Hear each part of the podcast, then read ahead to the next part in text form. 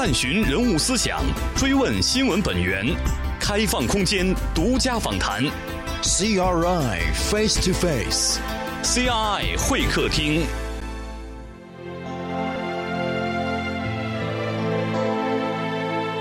中国国家自然科学奖，作为中国自然科学领域的最高奖项，自1956年第一次颁发以来，由于其评选的严格性，一等奖曾多次空缺。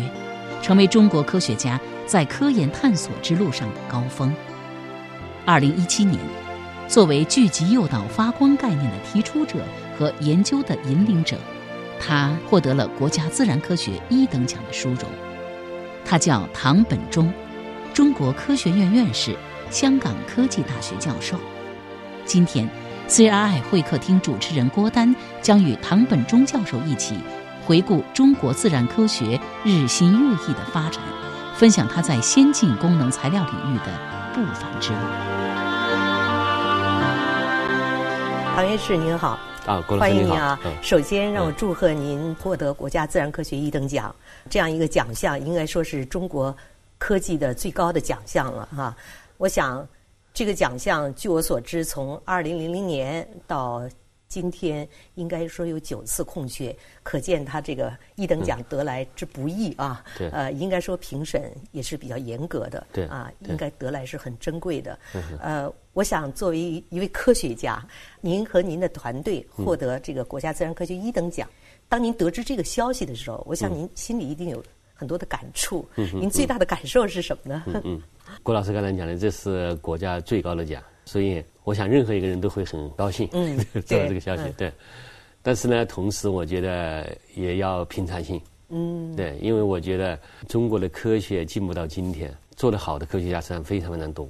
但是呢，因为是奖项嘛，不可能每个人都能拿，是吧？所以呢，他有一套这个评估的体制。然后，那么一不小心，我们被大家 是吧？赋予这么谦虚了，赋予这么一个荣誉，当然我们很开心，很高兴。那么，我觉得今天有一个跟以前不太一样的，就什么呢？就是不是你刚才讲的，很多年都是空缺，以前。对。那么今年一下子就两个，所以呢，这个你从零到一的话就是个变化，你从零到二呢就是更大一个变化了，是吧？嗯。我觉得这个说明什么呢？说明我们国家这么多年的知识已经开始开花结果了。因为我觉得，从改革开放以后，国家就开始第一个强调这个经济建设。嗯。那我们的经济体量现在已经非常非常大了，我们现在是世界第二，嗯，是吧？从这点上讲，我觉得国家的领袖非常有眼光。从我们讲，我们现在是经济大国，嗯，以后你要成为强国，那强国的话，光只是有经济体量是不行的。我们知道世界上有好多国家都非常非常富，但是我们不一定认为他们是强国。这个强国需要一些综合的东西，但是你政治的影响力、文化软实力是吧？还有一个在当今社会，这个科学技术是非常非常重要的。因为你像一个革命性的或者是一个颠覆性的技术，你甚至可以改变历史的进程。嗯，嗯，包括我们的生活。你看现在，现在如果没有手机的话，啊，是不是？对啊，没有互联网的话，没有说的话，这个世界会是什么样，是吧？所以呢，从这种来讲呢，国家的领导非常敏锐的注意到。我们下面要发展的台阶就是科技强国，我们的科技进步就会让我们的实力增加。这个实力包括军事实力、文化实力，是吧？政治实力。所以呢，国家这么多年对科学技术的投入是非常非常大的。嗯，我上次在深圳跟您谈的时候，我就谈到，我们国家现在是一枝独秀，就对科学技术的支持这个力度非常非常大。嗯，那现在你看看。这个就已经开始看到效果了，因为我是做技术研究的，所以呢，我主要是关注论文。从发表论文的角度来讲，我们中国现在已经是世界第一位了，然后我们的影响也非常非常靠近这个第一位。嗯，那这个奖项呢，从某种讲就是这种情况的一个反应。这主要也反映在您这个领域。AIE 聚集诱导发光，这个应该说是您所谓的高被引啊，科学家就是高效的被引用的。世界上，我看好像 AIE 就是从您和您的团队发现和提出这个概念以来，这十多年间，应该说是现在有八十多个国家，一千多个世界的这样一个科研团队来进行，也就说明这个聚集诱导发光，科中国科学家可以在世界上进行引领了，是吧？没错，没错。说到这个地方呢，嗯，就说啊，真正来讲，我们中国啊，以前是一直都是引领世界的。你想大唐盛世的时候，哦，我们是傲视群雄了，是吧？嗯嗯。但是我们这几百年落后了，落后之后呢，我觉得落后之后要挨打嘛，嗯，挨打之后你就没有信心。所以呢，说中国人能引领，我是觉得是没有任何悬念的。只不过是我们前几百年我们落后了，嗯，落后之后我们失去了我们的优势啊，对我们优势没来的。但是对我们最大的打击是我们没有 confidence，我们没有信心。嗯，所以现在你看看，就是说，为什么来做科学研究啊？你包括技术，是讲纯粹的基础科学研究和技术革新，从某讲你必须要引领。一般手机不是我们弄出来的，嗯。我们做的多么好，手机的很多技术东西是以前别人弄出来，所以你这些技术东西你都要交专利的。所以呢，我们这么多年的发展，改革开放以后，你从改革开放刚开始的话，我们只能说跟着别人跑。我们以前是跟都不跟，right？嗯。我们以前文化人会说，我们根本都不做，是吧？嗯嗯。那么突然我们醒悟到我们落后了，那刚开始你只能跟着别人跑，那么慢慢慢跑，中国人根本不笨嘛，是吧？嗯。我们人口基数这么大，我们聪明人这么多，嗯。但我们那个是条件不够。我们跟着别人学习，那我们只能刚开始我们虚心的学习，但慢慢慢慢，我觉得这个学习过程就是说，你必须，你如果永远跟着别人学的话，那你就是永远只能是做老二老三。嗯。那么你学，你要慢慢慢慢，就说我们说是从跟跑到并跑。嗯。但是到最后，我觉得你必须要领跑。我觉得这个是应该是没有什么悬念的，因为我们国家这么大，我觉得做科学研究，一方面是什么呢？你非要有聪明的人，因为这基本上就是个智商的一个拼搏。那我们根本不缺优秀的人才。当然，现代的科学技术变得越来越复杂，所以呢，从某讲，你需要很大的资金的资助。嗯。所以现在就是大家都想去做，嗯，想去做好，嗯，然后再加上国家的这个投入、国家的支持这些东西，所以我觉得现在慢慢慢慢可能进入一个井喷期的这个，如果不是在井喷的话，至少井喷的初期。哦。以后我觉得这个中国非常非常好的东西应该非常非常多。嗯。我们只不过是说。某种样讲，一不小心做了点好的东西，有时候做研究很靠运气的。是吗？当然了。你想想，那个苹果一直在往地下掉，砸了多少人的头？嗯，但是只有牛顿发现了，只有牛顿思考了，是吗？一个是运气刚好砸到了，另外呢，说是这个。运气呢，也是与你的准备是有关系的，这个叫所谓的 prepared mind，对，就砸到你，你刚好在想这个问题，哎，刚好砸你的头上。了。所以，我觉得您的这一番感想，让我觉得对这样一个大家心中比较高尚的这样一个特殊的荣誉哈，既要怀着这种崇敬之心、敬畏之心，也要怀着一种平常之心。对对对，我觉得实在说老实话，比我们做的好的人应该很多很多，真是我真是不是谦虚，因为我们国家这么大，优秀人才这么多。至少我好多同事做的工作都非常非常好，所以呢，我并不觉得我们是最好的，我们只不过是运气比较好，还是归运运气 是吧？对，还是运气比较好。对，这个应该是勤奋、智力、努力加上运气，可能这个缺一不可的。对啊，一定。还有一个当然就是说有很多欣赏你的朋友。啊，领导，对我觉得是个综合的一个结果。所以我们还是来回到这个聚集诱导发光哈，这样一个获得今年的这个国家自然科学一等奖的一个奖项哈，呃，简单给我们介绍一下，这个聚集诱导发光到底是一个什么样的科研成果，能够让您刚才说的所有的专家三分之二的票通过，能够得到这样高的荣誉，在九年空缺之后，我们这个自然科学奖一等奖出现了两项，您的作为。之一吧，给我们简单介绍一下聚集诱导发光对，嗯。我们这个聚集诱导发光，因为是发光嘛，对，所以它实际上是与光有关系的一个特性。对，我们知道光非常非常重要。我想远古的人肯定对光充满了好奇。嗯，你说想想这个从光从哪来的？好像科学家们从来没有间断对光的研究。没错，没错，没错。嗯，我们国家最早研究光就文字记录的是春秋战国的那个墨子，很早就开始研究这个。世界上研究光的人非常非常多。嗯。但这个是个从某讲是个非常成熟的一个科学领域。那我们是在一个很大很大的科学里面，有一个比较讨厌的个问题什么呢？因为我是做化学的，嗯，做化学就是创造新的分子，这分子要有用的话，就变成所谓的材料。发光材料呢是非常非常有用的，比如像我们的手机，手机的显示屏，嗯，呃，那个叫做有机发光二极管。那个有机发光二极管的最核心东西就是发光的那个材料。嗯，那这个发光材料呢？已经很多很多了，因为很多很多人研究了很多很多年。但是呢，这个传统的材料啊有一个问题，比方说就是在这个手机的这个屏幕上面用哈，它是在以一种薄膜的形式在使用。那薄膜呢，就是所谓的固态。在固态的时候呢，这些分子都靠在靠在一起，哎聚，所以我们叫做聚集。聚集。那这些分子聚在一块之后呢，就很讨厌，它就互相有一些不好的一些相互作用。这样呢，就让它它本来单个分子的时候啊，它发光很好。嗯。可是他一旦聚在一块之后啊，他互相扯皮。呃，用比较通俗的话，互相扯皮。嗯。呃，就是所谓的一个和尚挑水吃。三个和尚没水喝。对对，没错。两个和尚抬水吃，三个和尚就没水喝。嗯嗯呃，就有这么一点味道。嗯。就这三个 分子，三个和尚弄开之后，互互相就不协同作用。这就是反而光减弱了。哎，甚至啊，有时候他完全都不发光。嗯嗯。但是现在手机屏幕用的这个东西呢？嗯。它是法官的，所以科学家和技术工程人员要想很多很多办法，让这些分子聚在一块之后不要干坏事，是不是？那我们呢？三出门呢，就是恰好发现了一个相反的一个东西。嗯嗯。我们东西是一个和尚没水喝。嗯。一个分子它是不法官的。嗯。可是这些分子聚在一块之后，它就闪闪发光。这个就有点像兵团作战一样的，就是一旦形成大的兵团之后，它这个所向披靡。那这是一个逆向思维，一个对，就是跟传统而行之了。对对，跟传统的原来是在溶液里面。单个分子的时候是发光的，而很多分子聚集起来，光的现象就消失了，减弱了。那现在是您通过您的研究和您的科研成果，是让所有的分子聚集起来，而聚集起来变成了光更加灿烂了，是吧？没错没错，就是就就大概就是这么一个，就是说这个东西为什么大家喜欢或者欣赏我们的东西呢？我是觉得它有两重意义，一个科学上，它和以前因为以前的理论。实际上，科学的很多理论都是建立在实验的基础上的。以前的实验是你这个聚在一块不好嘛，嗯，所以就有很多这个理论、很多这个模型去解释这个东西，是吧？嗯嗯。那这些东西就是所谓的知识啊，哎。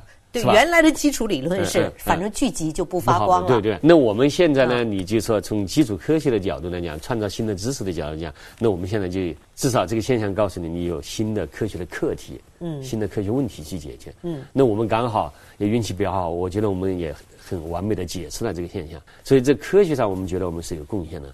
那么在技术应用方面呢？那显而易见，我比方说你，你很多应用。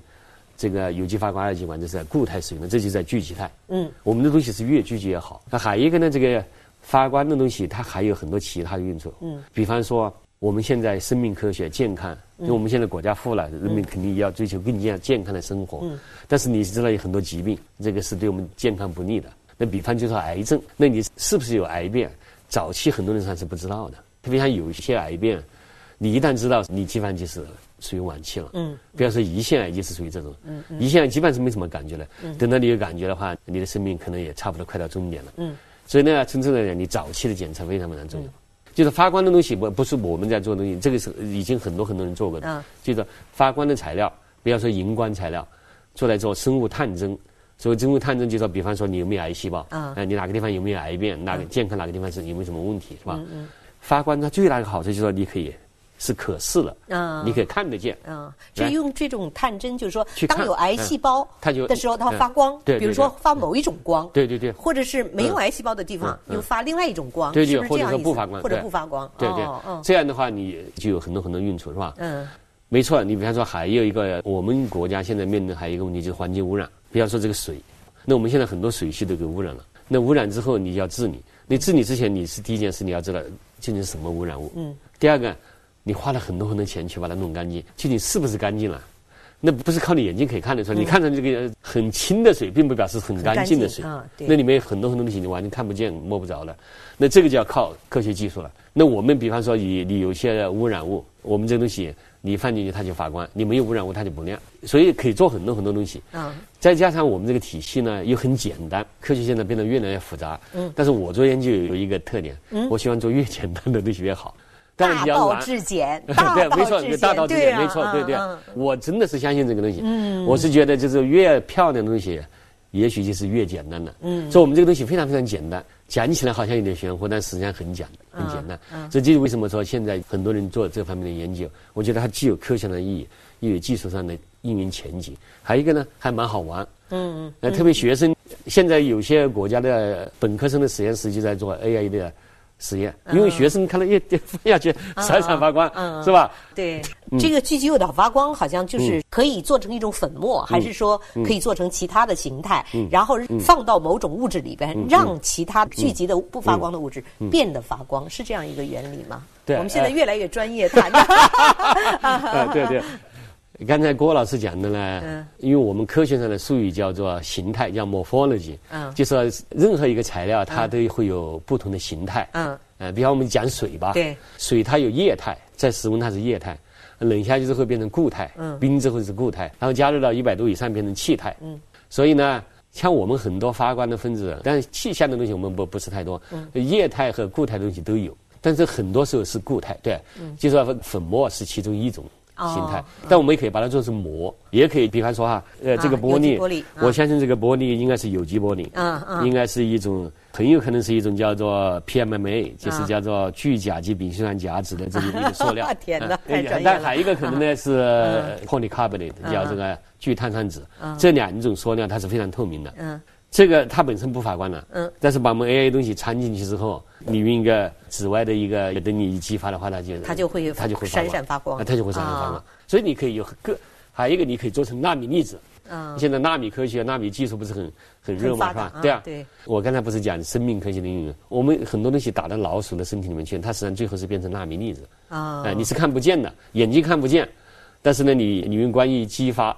它就会闪闪发光，那你可以看它在血管里面怎么在跑的。啊，我觉得这个国家自然科学一等奖之所以授予您和您的团队啊，这个聚集诱导发光这种创新的概念，以及在国际上的引领的这样的一个作用影响啊，可能就是基于它基础科学研究的一个逆向思维的一个突破啊，一个创新，还有一个就是它。广泛的应用前景是吧？嗯嗯，就像您刚才说的，无论在生物啊，包括飞机的一些风筒试验啊，是吧？郭老师很专业。没有，我是做了功课的，我是做了功课的。对，因为什么呢？我是觉得我们现在我们国家非常强调什么呢？嗯，因为我刚才跟我们讲说，我们以前跟着别人跑是吧？现在跟跟别人一块跑，那么以后要领跑。现在国家领导的或者说科技界的说法就是什么呢？我们必须要做两种研究。一种呢叫做原创性的，一种叫引领性的。嗯，这两个东西实际上是互相是相关的。就是你不是原创的，你也很难引领。但不排除你不是你原创，你可以做的比任何人都好的，这个是有的。嗯，所以呢，我们也不是说，呃，因为原创所谓的源头创新还是难度很大的。我们经常做科学哈，比如学生突然告诉你一个怪怪的现象，哇，你会觉得这个东西可能是前无古人，然后你去查的话吓你一跳，几百年之前就有人做过了，真有这种。还有一个呢，就是说，这就是为什么说科学越来越难。从我们来讲哈，就说人类的进步都是这样的，从简单东西开始，有些很难的东西，大家人类别先别管了。美女，源头创新呢，就是从我们来讲，就是就像河流一样的，你在最刚开始的这个地方，你就有很创新的想法，创新的概念、创新的理念、创新的模型，当然还有一些创新的技术，这个地方最重要。然后呢，你这个流下来，这条河流流下来，你可能会。流得越来越大，最后变成一条大河或者是一条奔腾的。对啊，对啊，没错，没错。嗯，这个呢，就说一个是原创，还有一个呢就是引领。我们以前都是跟着别人跑嘛，是吧？嗯，现在跟大家一块跑，但是以后我们一定要带着大家跑。那您这个发现这个 AIE 啊，英文叫 AIE 哈，聚集诱导发光。嗯嗯。首先给大家介绍一下 AIE，这个是表示什么？聚集诱导发光。AIE 的就是三个英文单词的那个第一个字母。对。A 是 aggregation，aggregation 就是聚集，对。I 是那个 induced，induced 就是诱导，诱导。哦，诱导，普通话不好，不好意思。诱导啊。然后呢，E 呢是那个 emission，嗯，就是发光。啊，发光。嗯。那么这样一个现象的发现，是您觉得我要在科学领域？我要在我研究的领域有一些原创性的逆向思维，是追求这样的科学的一个，还是说一个偶然的发现，让您沿着这个偶然的发现继续往下走？是什么样的一个契机，让您对这样一个现象进行研究？嗯，以至于最后提出了新的概念。我是觉得有很多东西很难截然的把它分开。分开的，嗯，对，就说从研究的哲学来讲的话呢，你就是要去创新。嗯。可是这个地方也不要走入另外一个误区，因为什么呢？你如果是走到极端的话，你最后的得到的结论就是什么呢？就是只要是别人做过了，我就不做。啊，这就是我的源头创新，是吧？嗯嗯嗯。但是这种东西是很难很难的。嗯。实际上，研究很多时候，你首先要进入一某一个领域。嗯。这个领域不会是从天上掉下来的，从某人都是水到渠成。哎，对，没错。你就是对，没错，一个干出来的。嗯。然后你去做这个东西，我觉得所谓的源头创新，有些时候啊，我们说魔鬼在细节，就这个意思。很多时候，实际上你在做做做某一个东西，一个很小的一个细节，这个时候就非常考验你的这个鉴赏力。你会不会意识到这是个很重要的一个东西？它虽然看上去是件小一个小的细节，它是很有可能火花就从这个地方。嗯，这就是对一个很简单的事情的一个准确的判断。没错，没错。啊，这个地方呢，我就说，就说科学的鉴赏力，嗯，你的 understanding，你的 appreciation，这方面非常非常重要。嗯，很多时候一些，你看同样一个东西，我想就是那个苹果已经砸了无数个人，嗯，结果就在牛顿那个地方砸出个好东西。那也就是说，作为科学家，应该常去思考。常去问为什么，常怀好奇之心，常怀天真的孩童之心，是不是这样？是很重要的呢。好奇心绝对重要，但是呢，因为这个世界上我们不理解的东西太多了。嗯，在这个地方呢，也是，就是要怎么去把控。因为你好奇的话，你说老实，你要想学习的话，你每天学学一件东西，你一辈子也学不完。就你感到好奇的东西太多了。嗯，有些东西就是什么呢？你好奇心是非常非常重要。但是好奇心要变成比较有这种脚踏实地的，你能解决的，而且是感兴趣的，是吗？没错，嗯，你还要抓住一些重要的问题，嗯，因为经常我们说，你两个人做付出同样的努力，有一个人可能他做出惊天地泣鬼神的事，另外一个他可能比你更努力，但是做出来之后没有任何人感兴趣。嗯，有些小事情你要做好的话，也是要花很多时间和精力的。所以这个地方呢，你首先挑选题目非常非常重要。啊，另外一个呢，要适可而止。我不知道这么说是不是对的，就是什么呢？有些东西是 very exciting，非常非常重要，嗯嗯，非常令人兴奋，但是你可能一辈子也做不出来。所以呢，我们既要有远大的理想，我们要争取做大事，是吧？做大的发明创造。嗯。同时呢，我们要有脚踏实地的精神，要从某样的一个一个小问题去你这个积累起来，你最后可能就是解决一个大问题。对，就像您在这个聚集诱导发光，是学生发现了这样一种现象，但是您马上捕捉到，哦，这个现象我们要紧紧的去追踪下去，这个是一个非常准确的判断，这就是当导师、当教授的，以至于做院士，可能你很准确的去捕捉到这个问题，我要追踪下去，这种东西可能以后会成为一种逆向思维的引领，以后会有应用前景。这个郭老师跟您说实话，嗯，刚开始我们看到这个现象的时候。我们觉得这个东西可能是以前从来没人看到过的，并且我早期的发表文章我都是这么认为的。但是后来你去查一查，像这个现象很多人看到过。比如说六十年前好像德国人就看到过，但是好像没有人重视这个，是吗？这个东西就是哈，很多现象实际上以前都有人报道过，但是呢没有引起太多人的关注。我觉得我们在这个领域最大的贡献，我是觉得我们提了一个新的科学概念。嗯，因为科学概念非常非常重要的。比方说，我举个例子啊，这个高分子，像这个这些塑料的，我们的科学术语都叫高分子。高分子，高分子包括我们穿的这个衣服，嗯，包括我们人本身，嗯，蛋白、DNA 是吧？嗯，吃的饭这些东西全都是高分子。你想，人人穿衣服已经穿了好多好多年了，至少好几千年，如果没有好几万年的话，是吧？但是以前是没有高分子这个概念的。高分子这个概念是上个世纪一个德国科学家。嗯，叫斯道丁格，是他提出来的。当时他提出来的时候，很多人反对，说你胡扯什么？怎么可能几千个原子连在一块变成一一个分子嘛？嗯，高分子高分子就很大嘛，大分子嘛，很多人反对。但是呢，他那个概念非常非常重要，因为他创造了一个新的学科，那就是高分子科学。你看这个东西，就说他这个新的概念对科学的发展、对技术的这个进步贡献是巨大无比的。你看现在你看到处都是高分子。嗯，你橡胶、塑料、纤维这些东西全是高分子，所以我觉得呢，我不说我的这个概念多么多么伟大，但是我是在强调就什么呢？就是一个新的概念，对改变这个人的这个思维方式是有很大的影响的。没错，这就是因为这样的重大的影响，现在有这么多的世界上的科学家在奔跑啊。对。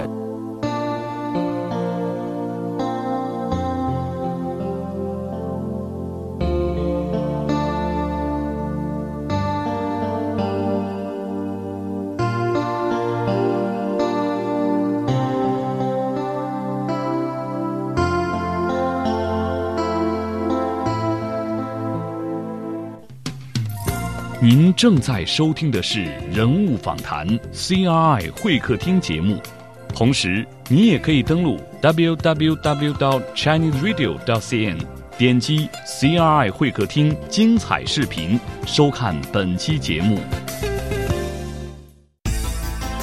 探寻人物思想，追问新闻本源，开放空间，独家访谈。CRI Face to Face，CRI 会客厅。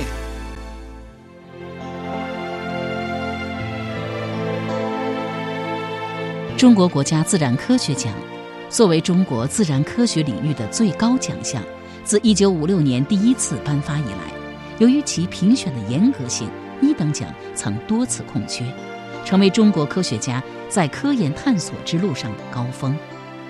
二零一七年，作为聚集诱导发光概念的提出者和研究的引领者，他获得了国家自然科学一等奖的殊荣。他叫唐本忠，中国科学院院士，香港科技大学教授。今天，CRI 会客厅主持人郭丹将与唐本忠教授一起。回顾中国自然科学日新月异的发展，分享他在先进功能材料领域的不凡之路。这个做基础科学研究，您觉得是要耐得住寂寞，坐冷板凳，还是说还有一种 enjoy 这个过程，很享受这个过程，是一个什么样的情况？对对对，我觉得您这个问题问问的非常好，就是我觉得是这样的。我们现在比较宣传什么呢？比方说，我们我们小学的时候是吧，接受教育说是要。悬梁刺股是吧？我不是太赞同这个说法。嗯，我也不太赞成说什么要耐得住寂寞是吧？因为什么呢？我觉得做任何一个事情呢，根据我自己理解，首先你要有好奇心，你想知道这个事情是吧？嗯。然后从好奇心你要转转化成热情，你有十二分的热情，嗯，想去解决这个问题。然后呢，你下面你去解决这个问题的时候，我觉得没必要搞得那么苦。呃，比方说，我是非常反对学生。深更半夜在实验室里面做研究的。哦，对，但他们很努力，我很感谢他们。但是我是觉得，做科学研究不不能这么去做，因为什么？你深更半夜做的话，你很容易出事故的。但学生会说：“哎，老师晚上这个比较安静是吧？我可以多做点。”但是你知道，这个是个智力的活动。嗯。当然，你做实验从某种是停，但实际上你是涉及了很多智力的东西。你你脑袋瓜子晕晕乎乎，你怎么去做嘛？嗯。我是觉得，就说就充满热情。然后，对，就是郭老师，你刚才讲，你要去 enjoy，你要去你喜欢这个东西。我觉得科学家不应该是那种苦行僧，好像是什么，哎呀，又不吃饭又不睡觉，然后 我我我不觉得是这样，因为我好多朋友，我觉得大家都是性情中人，都是挺开朗的，挺可爱的，嗯，喝起酒来照样不比部队的这个 领导，对啊，大口吃肉，大口喝酒，没错啊，嗯嗯，大家都都没错啊，都我觉得去 enjoy。嗯，呃，去享受这个过程，然后我相信你只要持之以恒的努力，嗯，努力是需要的，但是呢，不要搞得那么苦。呃，我觉得你该做什么就做什么，反正你就是持之以恒的去努力。你喜欢你做的这个事情，我是觉得喜欢，用句比较文雅的话说，就是兴趣乃成功之母，是吧？我觉得就是你喜欢做那个事情，然后你有有足够的科学素养。是吧？当然，你完全不懂的话，你说我要去把那座山给搬掉，是吧？啊，这个指头一按，他就走了，这个稍微太科幻了一点，是吧？啊，对啊，你有基本的科学素养，然后你有足够的智商，嗯，然后剩下我觉得情商就很重要。就我讲的就是说，你你你充满了热情去做这个事情。所以听您这么说，我们都想搞科学了，没错，就是很享受这个过程。其实我觉得在这个过程中，应该是还有很多的艰辛吧。有，我还是接着刚才讲的话，郭老师，你要做科学，说不定是大科学家。哎呦，不不敢当。我们这个领域有一些非常有名的人，他们以前大学的时候根本不是学理工科的。我们有个非常有名的教授，以前学历史的。嗯，你这给大家信心的是吧？是是是是这样。给大家因为我觉得大学教育不要太强调那个是哪个专业毕业的。嗯，我觉得是一个基本的科学素养。而且往往现在嗯。尤其在当今这个社会，好像很成功的科学家或者是很成功的人士，很多是跨界的啊。对啊，是学科交叉非常非常重要。对，这个郭老师，如果你还记得的话，上次我们在深圳我就谈过。嗯，我是实际上我是非常非常反对这个理理科和文科分家的。实际上，一个科学家也要有非常好的文学艺术的修养，我觉得人文方面的修养非常非常重要。在很多时候，想象力很重要。我们上次不是说让想象的翅膀，助飞科学的梦想？对啊，对啊，嗯嗯。这种想象，还有一个对美的判断，没错。对事情的捕捉，对。这都是靠你非常灵动的，没错。啊非常准确的，非常具有嗯你看国外有一些科学家，你看他们写的文章很有文采的。啊，有很多像我是做化学的，很多这个化学的命名非常漂亮的。呃，当然还有一个，我当然不是说只是为漂亮而漂亮，而是说你很多时候实际上文科实际上是一种逻辑训练。包括概念的提出，对对概念的提出，一个是准确，一个就是要漂亮，是嗯，吧？还有一个这个综合能力非常重要，我觉得这个触类旁通这个东西非常非常重要。所以为什么说交叉学科容易擦出火花就在那？比方说你做生命科学的，你做化学的，你做物理的，你做电子的，每个领域的人的思维方式都有点不太一样的。你这个领域很难很难的事情，可能另外一个领域的人一看就觉得很容易的事情也有可能的，嗯。所以我觉得学科交叉是非常非常重要的。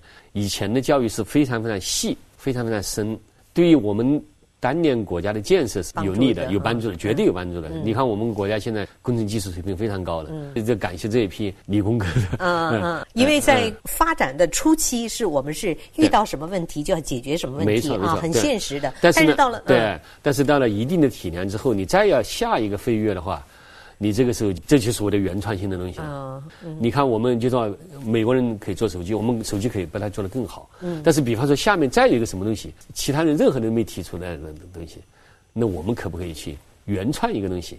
别人跟着我们来做，嗯，那这是我觉得这个是现在我们国家领导在思考的问题，也是我们整个科学家也是在思考的问题。嗯，对啊。也就是说，从现在的这个国家对科技的投入，嗯从对科技的重视，对科学家的重视，嗯。可能您觉得这现在的这个经济发展的到了一定的阶段，嗯。好像这个科学技术现在已经提到了应有的高度了吗？您觉得？对啊，我们我觉得我们现在的方向非常非常对啊。比如说，从二零一七年，嗯。据我所知，您不但获得了这个合量合力的这样科学奖嗯啊，当然还有国家自然科学一等奖，应该说对您来讲是收获颇丰的一年啊。嗯。还有一个国家的投入，可以看到您去年也是得来不易的，就是说嗯。在国家基金委的这个支持和帮助下，嗯。授予给您这个项目有分批分期的十年，有四个亿人民币的这样的一个支持啊。对对对。啊，虽然说在科学领域这个数字不是说多庞大，嗯。但是应该说，就我们现阶段在这么多众多的科学研究项目之下，遴选出这么几个嗯。啊作为重点的支持，我觉得这也是体现了您这个研究的重要性以及国家对科学技术的这样一个重视，是吧？对，嗯这个问题我觉得讲得非常好，就是说，我是觉得不是说对我们的这个题目的什么，就是我我从这个里面我是看到，就是说这个就是说科技界的领导他们脑袋瓜子非常清楚，就是刚才郭老师讲的这个基金委的这个项目叫做基础科学中心。但我是猜的，我不知道领导是怎么想的。嗯我是觉得科学已经进步到这个程度了。嗯。那么现在的这个科学研究呢，都是需要资金的。现在是以什么方式拿到资金呢？就是去申请这个项目。那么申请项目的话呢，这个某种来讲是个非常好的事，因为比如说你去要有想很好的这个主意，嗯，很好的 idea 是吧？然后呢，很好的方案，然后你把它写出来，然后你的同行去评，然后你有些你还要去答辩，嗯，那这个过程从某种来讲是很好的，因为帮助你理清你的思路。但是呢，因为这种基金都是竞争性的，那你有时候你假如你运气不好的话，你可能写十个，你你能拿到一个。嗯。那这个呢，我觉得就有点反过来不是太好了。嗯。因为很多都是一些名校的名教授。嗯。你本来就说已经有足够的素质、足够的条件去做一些很好的东西，然后你一定要花很多时间和精力去申请钱。嗯但是没有钱你也做不了，是吧？嗯所以呢，我觉得这个科学基金，我相信科技界的领导在想一个什么事？我们现在已经进步到这个程度，有一批做的比较优秀的这个团队，所以这些人呢，就把他们从这个里面把它解放出来，就是我就是给你一大笔钱，这希望你专心做哎研究对。没错，啊就是给你一个宽松的环境让你去潜心，嗯哎，对对，嗯就是让你去潜心去钻研一下钻研一些问题。就从这种来讲，我是觉得，就是说我为什么说我们国家的这些。从国家最高领导到科技界的这些领导，我觉得他们头脑都非常非常清楚。嗯，现在采取这些举措都是对将来科学发展非常非常有利的。嗯，但以前我们没有这个实力，我们现在有这个实力了。嗯，那怎么运好？因为我们的科学研究基金从某种来讲，也是每个人付的税嘛，嗯，包括郭老师你付的税嘛，是吧？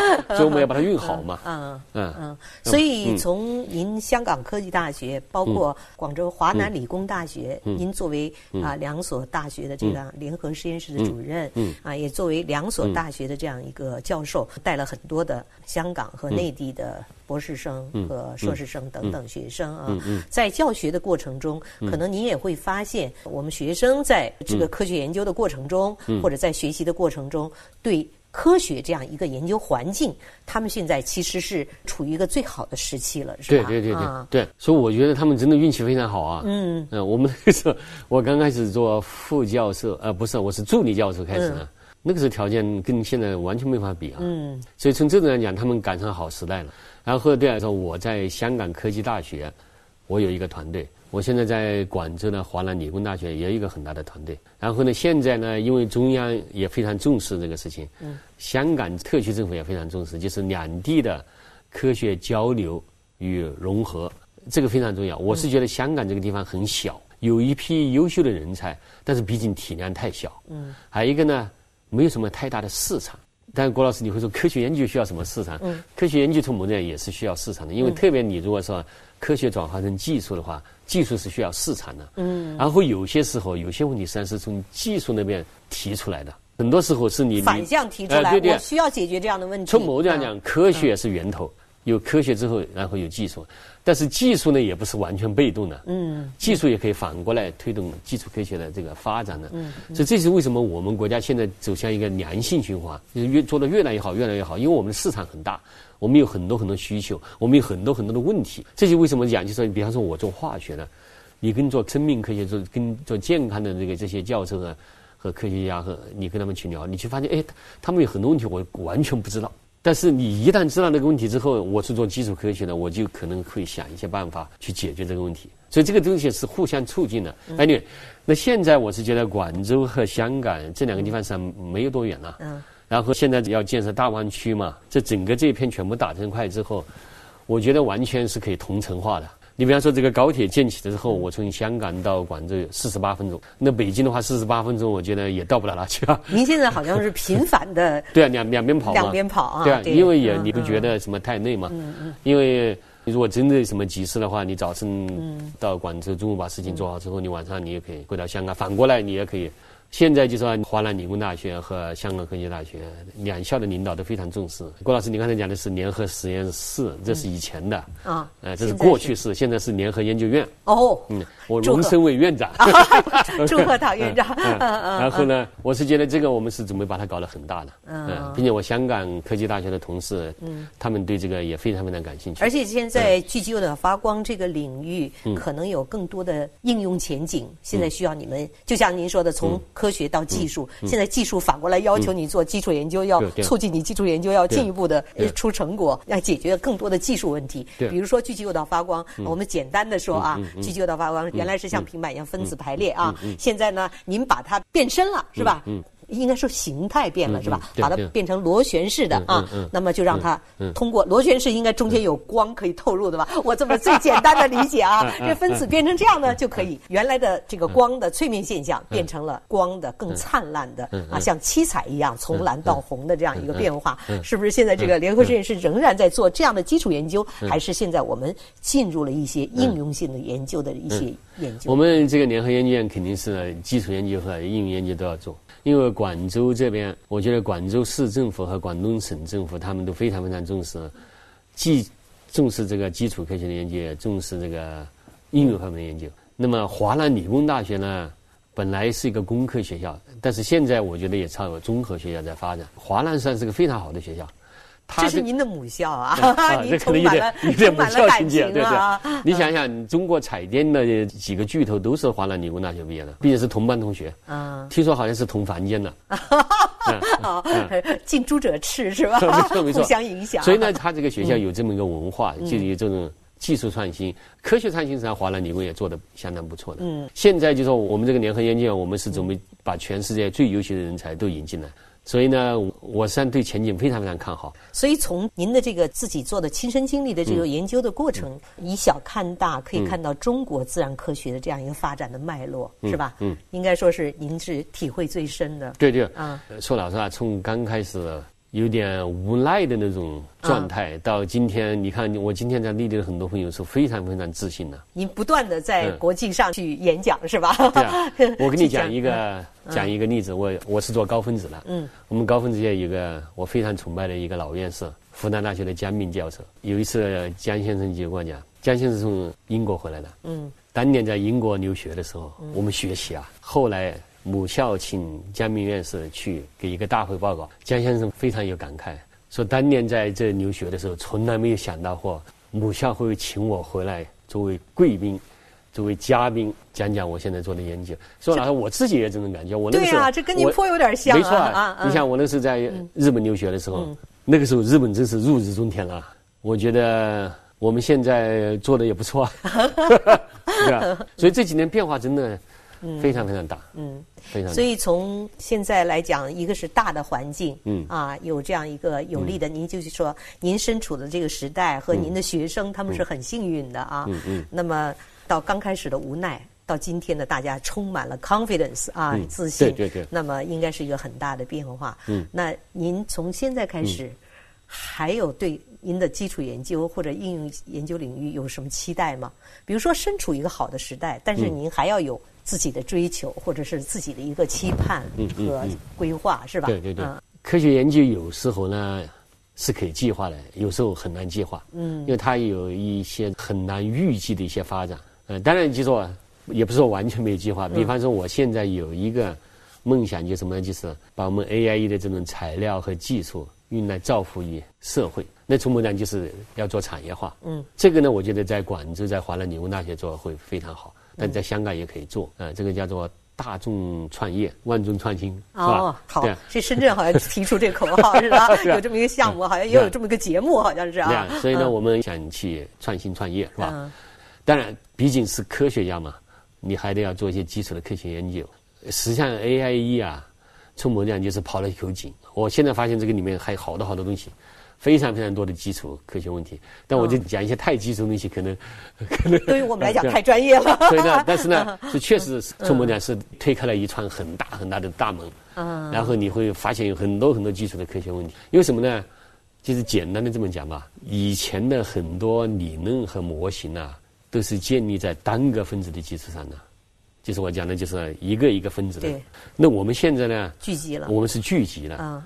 那有很多以前的模型，很多理论就用不上，就推翻了，颠覆了。也许推翻，反正至少你很难用那个东西来解释。嗯。或者说以前的一些那个预测，从我们讲在这个聚集态的时候，也许就是错误的。嗯。比方说我们这个发光哈，实际上是一个分子，你把它打到激发态。嗯。OK。激发。然后从激发态再回到基态去发光。啊。那么以前一个理论就是什么呢？你不管你打到多高，因为这个上面是可以打到很高很高的。啊。但是呢，你都是会回到最低的一个，回到原点，不是回到比原点高一点的一个激发态，然后从那个地方回来。哦，嗯，那对于单个分子在溶液态自由的分子，这个是完全是成立的。但我们现在是一种聚集的状态，聚集的固分子，对啊，比如说固分子都是被固定的成分的。所以呢，你这个时候你把它打到很高很高的激发态的时候，它不一定回得来，它不一定回到那个地方，它从那个地方就直接回到基态呢，是完全有可能。这个叫什么呢？就是你要利用高能的激发态。嗯，对，以前是没法运的，那我们现在说不定就可以运了这个东西。然后还有很多，这个讲太深之后可能，所以这个东西可以。所以呢，我的意思就是说，有很多很多基础的科学问题去研究。比方说，还有一个，我们最近发现一个非常非常有意思的现象，什么呢？就以前发光的分子啊，都是些我们叫做芳香族化合物，就是一些至少含很多苯环呐。那么我们现在发现有些分子完全没有这种芳香环的东西，它也可以发光。这个按照以前的理论是很难解释的。嗯。但是这个东西呢，一旦我们把它搞清楚的话，这个潜力是巨大无比。为什么呢？我跟你讲讲，就是说，比方说我们穿的衣服，它很大的成分真的叫做纤维素，纤维素是没什么苯环的。嗯。这些东西要能发光的话，那以后哦，以后这衣服就可以闪闪发光了。哦，可以发光，可以隐形，就是以后可能就以前我们很难想象的电话，突然怎么在空中能够呃这么远可以听到，是吧？原来不可思议，现在实现了，现在是日常生活的一部分了。对，你比方说啊，你美国的朋友，以前你你跟他写信嘛，几个月才能收到，现在是 instant，你只要电话一按的话，对方就呃。像狙击有的发光，你这个闪闪发光的衣服可能用在了夜间，或者用在了矿井，或者是这是最简单的了，或者是隐形了，或者是用在某个，这就是什么展开想象的翅膀了，就是啊，一个想象的翅膀。你很有想象力啊！我我发现我要做我要做唐教授的学生，一定是会 您会激发学生很多的。对科学的热爱，我觉得这个很重要。就是您把这么高深的、我们很敬畏的这样一个大的宏观的这样一个科学话题，变成了一个非常让人可敬可亲，像邻家小妹一样可以随意的去聊天的这样一一个感受，真的是这个感受太重要了。也就是说，从科学到了一个平常心，要有一个好奇心，对对，然后去热爱它，去享受它这个过程，最后你一定会全身心的，你会不计。时间不计成本、不计精力的去投入它的时候，这时候你慢慢走，一定会到达一个高度。郭老师，你非常 太好，非常感谢 唐院士今天能够跟我们分享这么多在科学领域。应该说是科学的高峰上，让我们看到了觉得可以触及到的、能够可以理解到的这样一些科学的所谓的难题，在我们看来就那么享受、那么美好。希望大家能够通过这期节目也能够感到啊，不是说科学家，大家好像小时候。要要做什么？我要当个科学家。大家很多都是啊，树立远大理想，就科学家，好像是遥不可及的。然后想到科学这个话题，就觉得哇，这是一个枯燥、艰辛、难以攀登的啊，这样一个难度的高峰。实际上，我通过今天跟您的，可能正是您在那么多大学和大专院校、研究院所讲的您的创新三部曲，我想有很多的。学生对有很多的社会人士，应该是非常得益于您的这番谈话，就是以最浅显的、最简单的表述来让大家对科学进行理解、进行热爱，激发你对科学的这样一个好奇之心和应该说是没有畏惧之心了。原来是畏惧的，有点科学哇，跟我没关系，现在不是了。不是我，我我是觉得，我觉得社会啊比较容易走极端，嗯，要么呢。就是木讷理工男是吧？啊，对呀。要么呢，就是像怪怪的，嗯，不食人间烟火的，嗯，不是，大家都是平常，都是平常的，平常心。对，因为我刚才讲的，美国很多文科的学生，他们最后去搞理工科的研究，这这完全都是一种很自然的、自由的一种选择。但是，我觉得最大最大的就是我们的教育最最最重要就是什么呀？要培养大家一种鉴赏能力。然后呢，不要太去介意那个分数有多少，是吧？也不要太去介意你学了什么东西，培养一种好奇心。还有一个呢，当然要去有一种有些解决问题的能力和本事。嗯，有很多时候说老实话，我觉得人生一辈子很多时候是很偶然的。这个偶然里面都有必然。一定是的，就像您所处的那个年代，然后到国外去留学，到去读硕士、博士，以及后来到香港科技大学去任教，到今天作为这样一个。但是呢，这个地方呢，就涉及到另外一个问题，就是社会的文化，嗯，非常非常重要。比方说，我们那个年代的文化是什么呢？是崇尚科学。我是七七届的嘛。我们当年呢，大家都是考数理化的比较多，是吧？好像学好数理化，走平天下的不怕嘛。嗯嗯。所以现在我们这个社会富了，那么下面不是我们要从富国走向强国吗？嗯。那这个科学技术就非常重要了。当然，我不是说搞经营、搞这些产业或者怎么样啊，不不重要，很也很重要。但是必须一个国家必须要有一批精神做支撑的。对对，没错。去，我觉得我们如果真要走向科技强国的话，我们必须要有非常非常强的一支科研队伍。那这个呢，靠什么呢？就要靠年轻人来补充，因为我已经是老人了，是吧？所以呢，你就必须要培养，就所以从这点教育非常重要。嗯，一定要培养一批充满活力的、充满理想的、非常有能力的年轻人，让他们来去享受这个科研过程。我想做您的学生一定很幸福，因为这次国家自然科学一等奖，我看第二获奖人、第三获奖人、第四获奖人、第五获奖人都是您的学生。是吧？您带出了这么一个啊，不，就是我运气好。这个这个这么有力量的团队，而且我看您的学生都是像您说的，可能真的是什么样的老师、什么样的导师会带出什么样的学生？因为他们优秀，不是因为老师好。他们也优秀，因为导师的点拨非常重要。为什么一生人家说最幸运的是碰到了一个好的老师？这个是非常重要的。我现在是反过来说呢，嗯，一个科学家。最重要的事情是要碰到一批好的学生，学生啊，这要靠好的导师去带啊，去引领啊，是吧？看起来不经意，实际上这个一句话、一个点拨，就可能改变一个学生的方向，或者他的思维，或者他的性格，甚至于他的家庭都有可能。对，所以这是一个，我觉得是一个大的影响。这个老师对学生的潜移默化的影响，我们不是，我是觉得呢，一个研究团队，嗯，必须要有好的研究文化，嗯。嗯。所以呢，正因为有他们这批优秀的学生，所以这个研究文化很好。这一点我觉得很骄傲。就我这个研究团队，我是觉得是一个团结的、和谐的、充满激情的，然后呢，也是善拼，也善战。善拼善战啊，对，嗯嗯，敢拼，嗯，也善战，嗯嗯。而且我发现他们都不是木讷的理工男，他们都具有高智商、高情商。对，我现在有一个 同学。对呀，这个真的是要靠带的。这有的时候是自己需要与生俱来的，需要具有的啊。有些东西是需要老后天啊去培养的。对对。一个就像您说的，团队的文化、团队的研究氛围，这个非常的重要啊。对。非常感谢，我觉得今天的一番谈话让我觉得对科学 充满了热爱。郭老师也想做科学家。对呀，对呀。您正在收听的是人物访谈节目《CRI 会客厅》，我们的 email 地址是 china at cri dot com dot cn，同时你也可以拨打录音留言电话八六幺零六八八九二零三六，期待您的留言。